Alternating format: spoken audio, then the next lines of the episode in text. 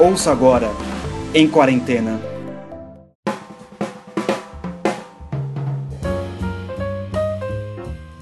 Então, olha só, gente, eu tinha, o que eu tinha programado para falar e fazer aqui nesta live de hoje?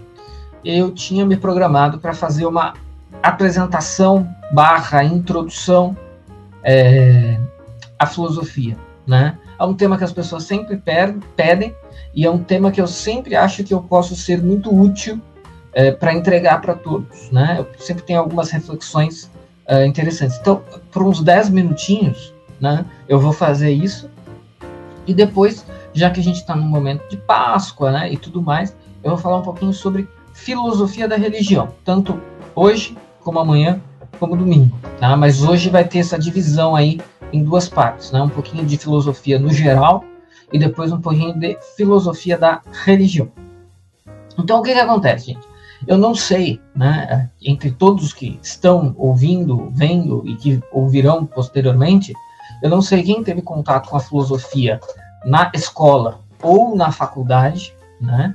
E não sei se esse, esse contato foi, foi positivo, foi com um bom professor ou não. Eu, quando dou as minhas aulas de filosofia, eu tenho muita preocupação com aquilo que eu pontuo, aquilo que eu coloco, e até com postura diante da sala de aula e diante dos alunos, porque é, filosofia, para muita gente, é uma coisa que elas não vão se deparar mais a, ao longo da vida, e elas vão carregar a impressão que elas tiveram na escola, da para a vida em diante, a partir muitas vezes nem tanto da própria filosofia, mas é, do seu professor de filosofia, né? E aí começa o problema, porque a, o professor de filosofia é aquela coisa bagunçada, né? Aquele aquele negócio que a, o visual, né? A aparência disso não é muito legal. E eu estou falando desse ponto mesmo.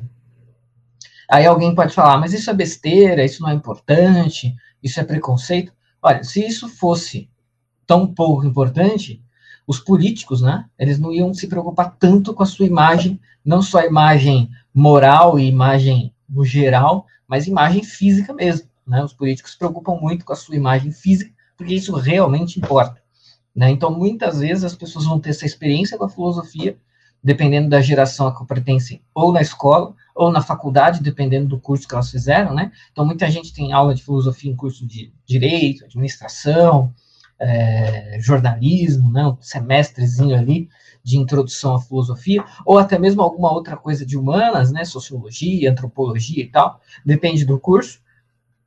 Mas eu tenho essa preocupação com o fato de que as pessoas vão carregar aquela imagem pra, para o resto da vida. Né? Então, esse é um dos primeiros pontos. Um outro ponto que eu costumo combater, né? É, então, isso sequer é filosófico, né? Isso é realmente uma questão estética.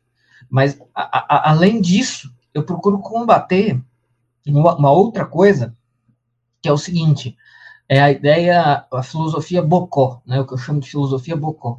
Eu já trabalhei com, com outros professores de filosofia, que é aquela coisa do, ah, filosofia é filosofar, e filosofar é pensar. Né? Então, eu sempre gosto de dar essas introduções à filosofia, falando aquilo que a filosofia não é. Né? As pessoas pensam que a filosofia é, mas a filosofia, na verdade, não é. Por exemplo, filosofia não é pensar, tá, gente? Ah, mas o filósofo é o cara que pensa. Bom, se for assim, todo mundo é filósofo, porque todo mundo pensa, tá? Então, é, é, filosofia não é apenas pensar. Filosofia, claro que o pensar, o pensamento, o pensamento correto, etc., são ferramentas da filosofia, né? Mas não são, mas não, não explicam, não resumem, a filosofia não se reduz a isso, a pensamento, tá? É, então, filosofia não é apenas pensar, eu posso estar pensando no que eu jantei agora há pouco, eu vou estar pensando, posso até estar pensando de uma maneira racional e científica, de um ponto de vista gastronômico, químico, sei lá, né, digestivo, mas eu não vou estar fazendo filosofia se eu estiver pensando sobre isso, tá? Então, filosofia não é pensar. Eu ouço muito, é, sempre coloco isso para os meus alunos também, às vezes eu ouço conversas assim paralelas das pessoas das pessoas no transporte público, uma padaria, alguma coisa, e as pessoas, ah, ah amigo, ontem eu estava filosofando, e por estar filosofando, ou a pessoa quer dizer que ela estava pensando, ali com concentração e tal, ou que ela estava pensando em algum assunto abstrato, em algum assunto muito distante da realidade prática dessa pessoa, e ela considera na cabeça dela que isto é filosofia, que isto é filosofar. Então, isso é um erro, é um equívoco e que eu costumo combater. Né? Então, filosofia é quando você pensa, sim, de uma maneira lógica, analítica ou eventualmente dialética, mas quando você pensa de uma certa forma, quando você pensa de uma certa maneira sobre certos assuntos, tá? Então, se eu pensar do que eu jantei agora há pouco, do ponto de vista químico, biológico, sei lá, né? Ó, entrando aqui o Alexandre Perrota. Buenas, buenas, Alexandre, seja bem-vindo. É, se eu pensar uh, no que eu jantei agora há pouco, de um ponto de vista, mesmo que seja racional, eu não vou estar fazendo filosofia. Isso já me dá o meu primeiro gancho para falar um pouquinho de filosofia da religião, né? Então, veja, é, a filosofia é um, uma, uma, reflexão, mas também é um discurso que normalmente é racional sobre determinados assuntos, sobre determinadas questões. Então, não é simplesmente estou pensando sobre qualquer coisa de qualquer jeito, né? Dentro de um senso comum das pessoas, principalmente que elas trazem dos seus professores de ensino médio, as pessoas saem pensando isso né? A filosofia é, é isso aí. É ficar pensando sobre assuntos muito tempo, sobre assuntos abstratos, é falar difícil, é pensar sobre problemas insolúveis, né? As pessoas também falam isso. Ah, não, filosofia são aquelas coisas que os filósofos ficam discutindo, discutindo, discutindo e nunca chegam a um acordo. Isso é filosofia, né? É, existe também esse lado, é, que é um equívoco, porque dentro da filosofia existem as questões que são resolvidas e existem as questões perenes, aquelas questões que são constantes, né? Elas vão de Platão até um bom filósofo contemporâneo, existe esse aspecto, mas existem as questões resolvidas também. Existem as discussões abstratas, né, o que é o ser, né, o que é o todo, existem essas questões abstratas, mas existem também questões concretas, né, o que eu devo fazer para agir corretamente na situação tal.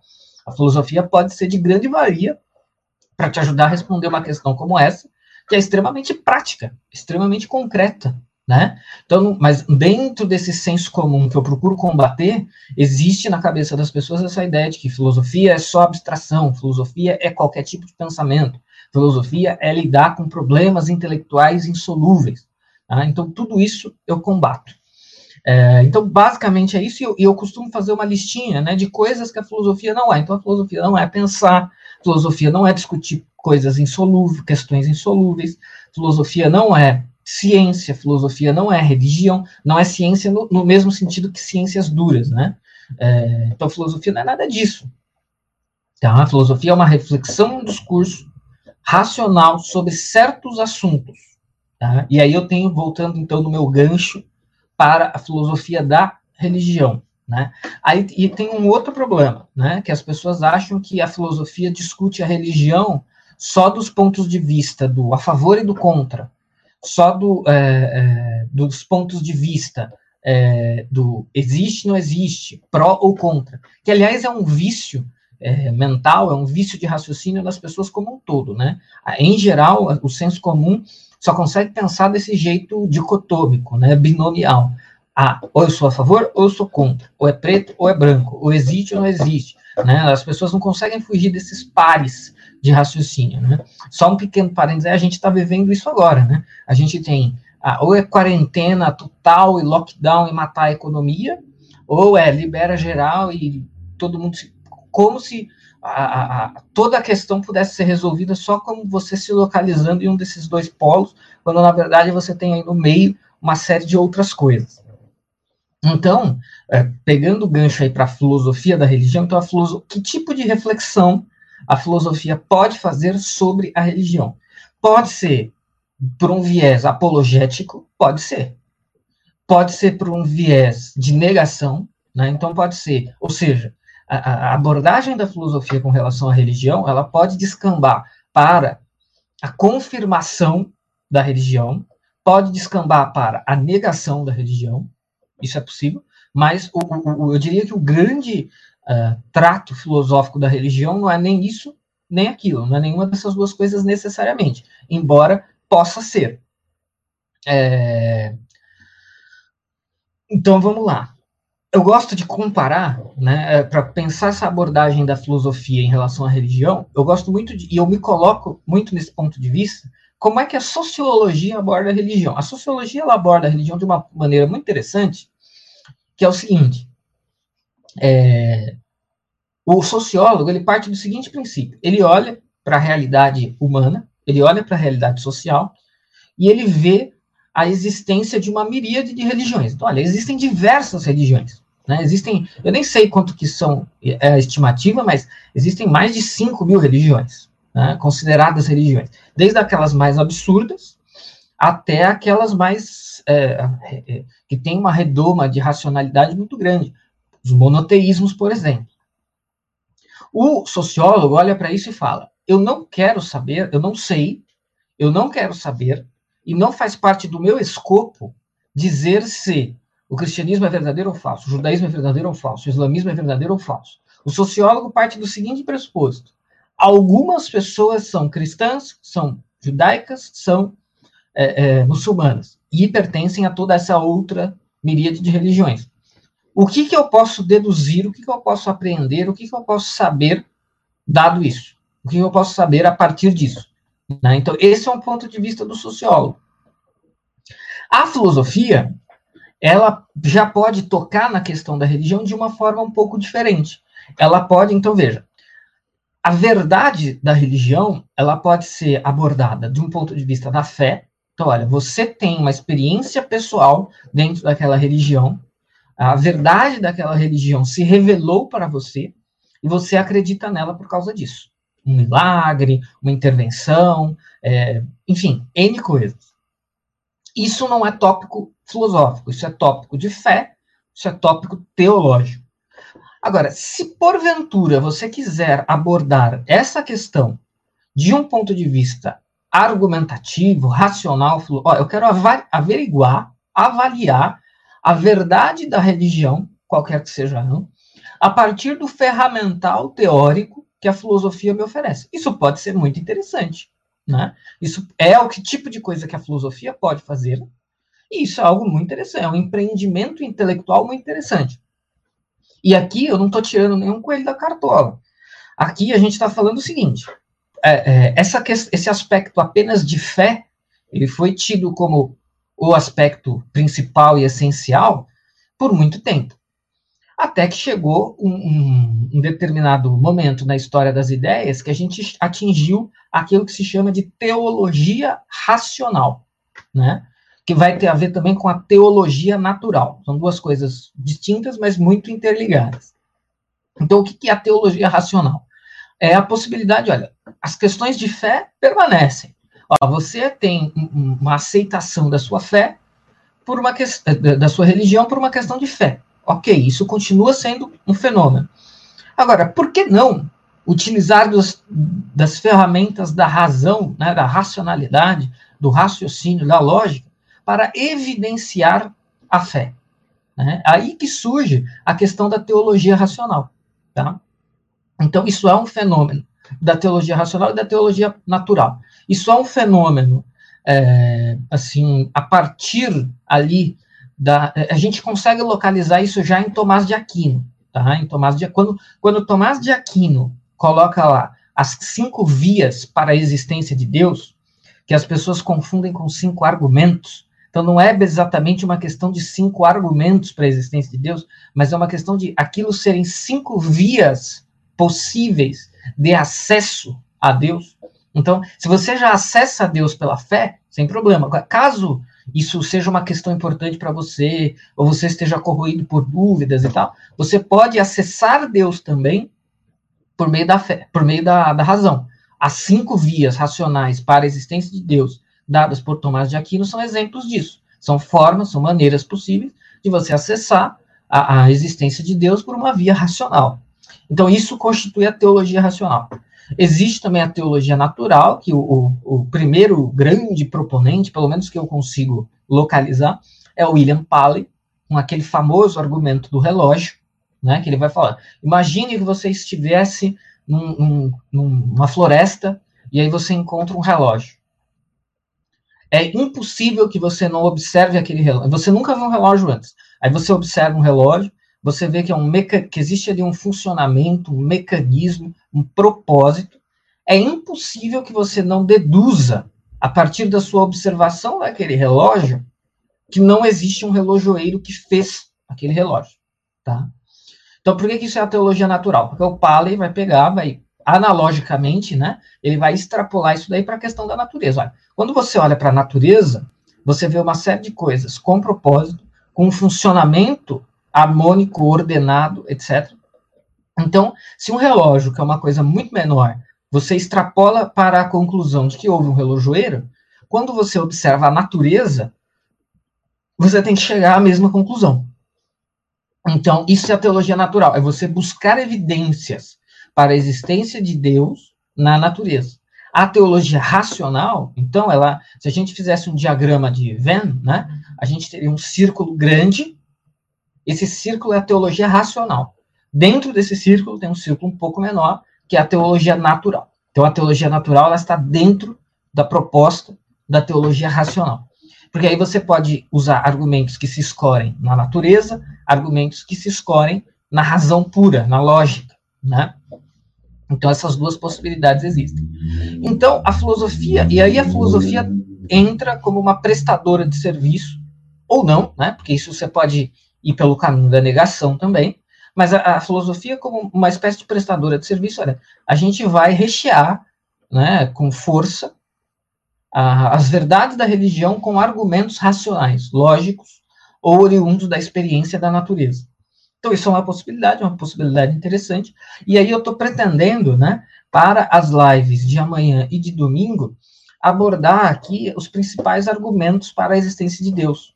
Tá? Explicar, pontuar, localizar um pouquinho eles na história, quais filósofos o propuseram, de que maneira, né, enfim. Mas isso vai ficar para as lives da, da sequência, de amanhã e de domingo. Esse é um assunto que eu já estudei do ponto de vista acadêmico, Tá? A minha dissertação de mestrado, ela é uma dissertação sobre teoria do conhecimento, né? A, parte da filosofia que estuda como nós conhecemos, mas toca levemente, né, dentro do, da filosofia de Kant, numa questão de religião também, tá? Mas eu não vou entrar nesse mérito aqui hoje.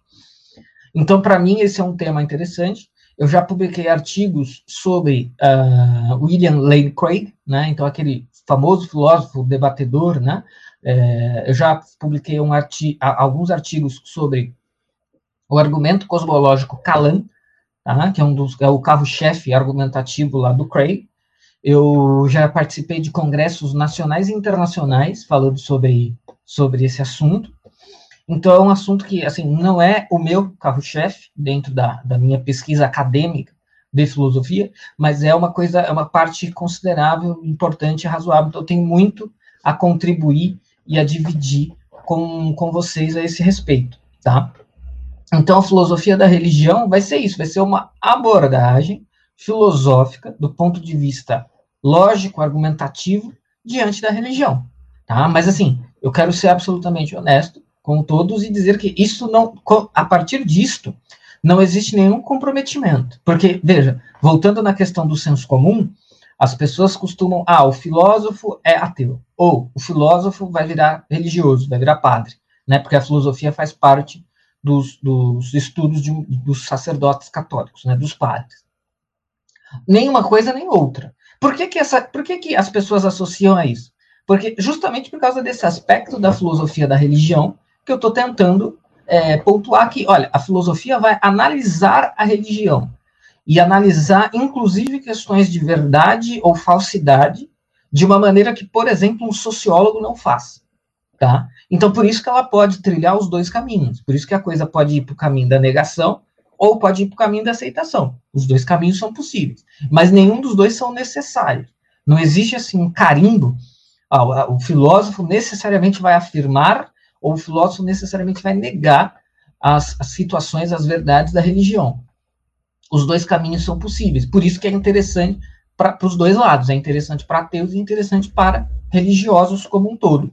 Tá? Então, esse, esse, é o primeiro aspecto que eu queria chamar a atenção aí, né? Então, hoje, do que é a filosofia, do que é a filosofia da religião. É, acho que eu vou partir para as perguntas já, porque além da questão de hoje ser uma coisa mais curta, gente, só para pontuar, vocês estão vendo aí que é, a gente faz as lives aqui. Então, quem, eu vou dar, vou falar uma coisinha aqui e dar a chance das pessoas perguntarem. Tem algumas perguntas já e perguntarem mais alguma coisa. É, vocês veem aí, a gente não usa, não dá mais para fazer a live direto no YouTube. Então a gente usa esse StreamYard aí. Aí aparece o selo do StreamYard, né? Uh, e existe uma limitação, gratuitamente, a gente pode usar o StreamYard 20 horas por mês, tá? O StreamYard pode ser usado. Por isso que a gente sempre solicita, aí, na medida do possível, claro que sempre na, enquanto tiver o alcance de todos, né? Quem puder contribuir com a gente no Apoia-se ou no Superchat aqui, conforme o volume das contribuições e as metas forem atingidas, Luciano e eu vamos né, pagar este site aqui porque é isso, aí remove essa marca, a gente pode colocar uma marca própria, e também a gente vai ter direito a mais tempo para fazer as lives, tá? Então, no, no modo gratuito, existem 20 horas. E como a gente está fazendo bastante live, porque a gente está nesse momento de quarentena e tal, é, a gente está quase com esse. Vai dar para fazer as lives, mas a gente está consumindo quase todo o tempo. Por isso que eu quero ficar aqui preso a mais ou menos meia hora, tá? É, mas aí quem puder contribuir, dar aquela força, vai ajudar a gente nesse sentido também. Lá no Apoia-se tem todas as metas, né, o que a gente vai pagar com o que, tá? Mas nesse momento é isso. Vamos lá, porque eu vi que tem uma pergunta interessante aqui. Então, o, o Lucas aqui, Lucas Santos. Fala, André, tamo junto. Grande Lucas, abraço. Já vou responder sua pergunta. Aqui o Diogo, Diogo Buick, que é nosso cliente frequente aí, também. Grande abraço, Diogo. Pergunta do Lucas aqui. Enquanto eu respondo, tem a oportunidade dos demais fazerem suas perguntas e colocações também. André, para entender a filosofia da religião, ler os livros sagrados das religiões é essencial? Olha, eu acho que, na verdade, eu não sei se é essencial, mas é, é muito bom, acho que é muito bom, muito útil. E ler os livros sagrados das religiões tem uma outra vantagem, que é a vantagem civilizacional, né, cultural, de, de, do ponto de vista da erudição. Né? O, o Olavo recomenda isso. Né? Ele, naquele plano de leitura do Olavo, de 80 livros por ano, ele coloca, eu não sei, eu não vou precisar aqui agora, mas ó, é 20 livros de de, de literatura, 10 de, de, de, de uh, é, outras ciências, é, cinco de filosofia barra pesada, né, e tudo mais. E está incluso aí, né, os livros sagrados das grandes religiões, né? Então, lê os livros sagrados judaicos, muçulmanos, é, hindus, budistas. Eu acho que você tem, além de, é, se você for for querer estudar a filosofia por trás do islamismo, do judaísmo, vai ser muito proveitoso para você se você tiver esse conhecimento dos livros sagrados das religiões. E tem um, um, um plus que é o plus da erudição, né, do conhecimento civilizacional. Então, eu acho que é muito é, válido, é, importante. É, eu recomendaria fortemente. Eu tento fazer isso na medida do possível.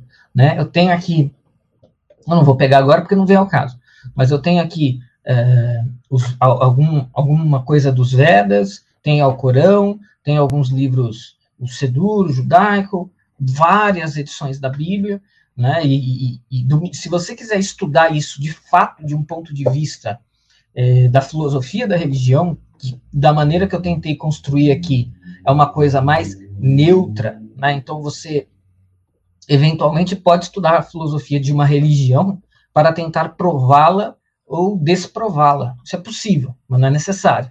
Agora, se, principalmente se você for. Não, olha, eu virei budista por uma questão XYZ, e agora eu quero virar um apologeta, entre aspas, um defensor, portanto, do budismo. Acho que aí é indispensável. Essa é uma situação em que é essencial, indispensável, você estudar os livros sagrados né, dessa religião. Mas eu acho que, independentemente disso, do mero ponto de vista cultural, civilizacional, existe muito proveito para se tirar de, de se fazer isso. Então, eu acho que, assim, mal não tem. Né? A não ser que quem tem um pouco de problema com isso, quem tem um pouco de problema com isso, de estudar todas as religiões e tal, é, por exemplo, o pessoal tradicionalista, né? Os radicais tradicionalistas, os famosos raditrads, é, eles falam porque eles têm medo que, e ali é uma questão de, de, e mesmo no meio protestante neopentecostal também vai ter um pouco disso, né? Ah, não, é bruxaria, é o demônio, você vai ser seduzido, né? Não, eu não sei, não sei se isso tem ou não tem. É, no meu caso, não tem, porque em 99,9% das vezes eu, eu, tenho um interesse intelectual e acadêmico e filosófico. Né? Eu não estou buscando verdades esotéricas quando eu faço essa leitura. Né? Agora, algumas pessoas podem achar que tem e podem achar que isso é um problema, e que se você, enquanto cristão, for lá ler os livros sufis dos muçulmanos, você vai virar, acabar virando muçulmano. Né? Então, é, isso é um problema que o Olavo também bate, porque o Olavo fez esse percurso. Né? Ele estudou todas as religiões e estudou os movimentos esotéricos dessas religiões. Né? Então, aí o medo que você vai ser seduzido né, por aquilo. Bom, do ponto de vista intelectual que eu normalmente abordo, isso não acontece. Então, né? Pergunta do Diego aqui. Diogo, perdão. Existe algum livro que incentiva o ateísmo como uma doutrina, como uma doutrinação religiosa, é, não sei se eu vou entender bem a sua pergunta aqui, mas é, os livros de militância ateísta, né? Um outro assunto que eu já abordei também é a questão do neo-ateísmo, né? Que foi aquele movimento que começou em 2002, 2003 com aquele livro O Fim da Fé do Sam Harris, né? que ele começou ali aí, a partir, aí veio Sam Harris, Richard Dawkins, Christopher Hitchens, Daniel Dennett, Victor Stenger, Peter Atkins, Lawrence Krauss, uma porrada desses caras aí, que são bastante iletrados em termos de religião, né? Se pegar esse pacote todo, são poucos ali que pontualmente têm conhecimento de fato de religião, de religiosidade. É, ali você tem, né? Ali você tem uma clara, o Dawkins principalmente fala, olha, eu quero formar militantes ateus, né? Então, os livros do Dawkins que não sejam sobre biologia costumam ter, ter essa mensagem, sim, de, de ateísmo, então, ou seja, praticamente como se fosse uma doutrinação religiosa, né? Eu não sei se foi exatamente isso que você perguntou, mas no, no, em termos mais recentes, assim, se você pega o ateísmo filosófico anterior, você não tinha isso, né? Você não tinha isso, você tinha mais essa questão intelectual mesmo mas sem nenhuma pretensão de ah, agora eu quero converter todo mundo para o ateísmo, né, e tudo mais. Você tem um pouco disso no positivismo, né? O positivismo é uma doutrina, uma ideologia ateísta, mas que coloca literalmente a ciência no lugar. Se você vai naquela igreja positivista do Brasil no Rio de Janeiro, eu nem sei se está aberto aquilo para visitação, porque estava em maus, maus cuidados. Mas se você vai naquilo ali, tem lá Darwin, Newton, né? É um ambiente fechado de culto, como se fosse uma igreja, e, e, e você vai lá para adorar a ciência e cientistas. Então, também seria uma doutrinação religiosa nesse sentido. Uh, ó, aqui o Diogo falou que foi isso mesmo. Maravilha. Aqui a pergunta do Mateus 6258. Por que acreditar em Deus? Eu vou tentar responder isso do ponto de vista da filosofia da religião, então, né? Então, de um ponto de vista não comprometido, né? Olha, existem é, é, e é meio que eu respondi essa pergunta ao longo da live. É, normalmente as pessoas acreditam na, na religião que elas possuem, né? Dificilmente, né? Isso não é impossível, mas dificilmente as pessoas sentam, leem, discutem argumentos, pesam, né? Sopesam ah, não, acho que os argumentos a favor são mais fortes que os argumentos contra, então eu vou aderir a esta religião. É, então, ou vou passar a acreditar em Deus agora, porque eu pesei aqui os argumentos e os argumentos me convenceram. É, dificilmente é assim, né? Então as pessoas normalmente elas acreditam em Deus por uma questão de criação, e isso não tem nada a ver com a verdade ou falsidade da religião, tá? Porque a origem de uma, de uma ideia não é prova ou contraprova da sua veracidade, tá? Isso é falácia genética, né? Ah, eu acredito na democracia porque eu nasci no Brasil. Se eu tivesse nascido na Arábia Saudita, eu não ia acreditar. Isso não diz nada sobre a verdade da democracia. Né? As pessoas acreditam por questões culturais e de criação, acreditam por fé, né? Ou seja, elas tiveram algum tipo de experiência religiosa, algum milagre, alguma intervenção, etc Ou, e aí, numa minoria de casos, as pessoas acreditam porque elas avaliaram os argumentos e elas avaliaram os argumentos e chegaram à conclusão que Deus existe e, portanto, deveriam acreditar em Deus. Né? Então, isso é uma resposta da filosofia da religião. E aqui, por último, vou encerrar já. Conhece alguns bons livros sobre judaísmo? Olha, agora de cabeça, para te sugerir aqui, não. Mas se você quiser uma dica, e se você for de São Paulo, fica mais fácil ainda, existe a livraria Sefer, tá? S-E-F-E-R, livraria Sefer. É uma livraria judaica. Se você for de São Paulo, vai lá, fica na Santa Cecília, se eu não me engano. Vai lá, lá eles têm vários livros introdutórios bons. Eu, eu já fui né, lá. Lá eles têm vários livros introdutórios bons sobre o judaísmo. E se você não for de São Paulo, você pode visitar o site. Também funciona. É, então é uma boa, você pode encontrar lá o, alguns bons livros introdutórios e também os livros sagrados do, do judaísmo. Tá certo? Então, gente, por hoje é isso, tá? Boa noite a todos, grande Páscoa a todos. Não esqueçam de visitar os links na descrição do perfil ou do podcast, para quem tiver ouvindo depois.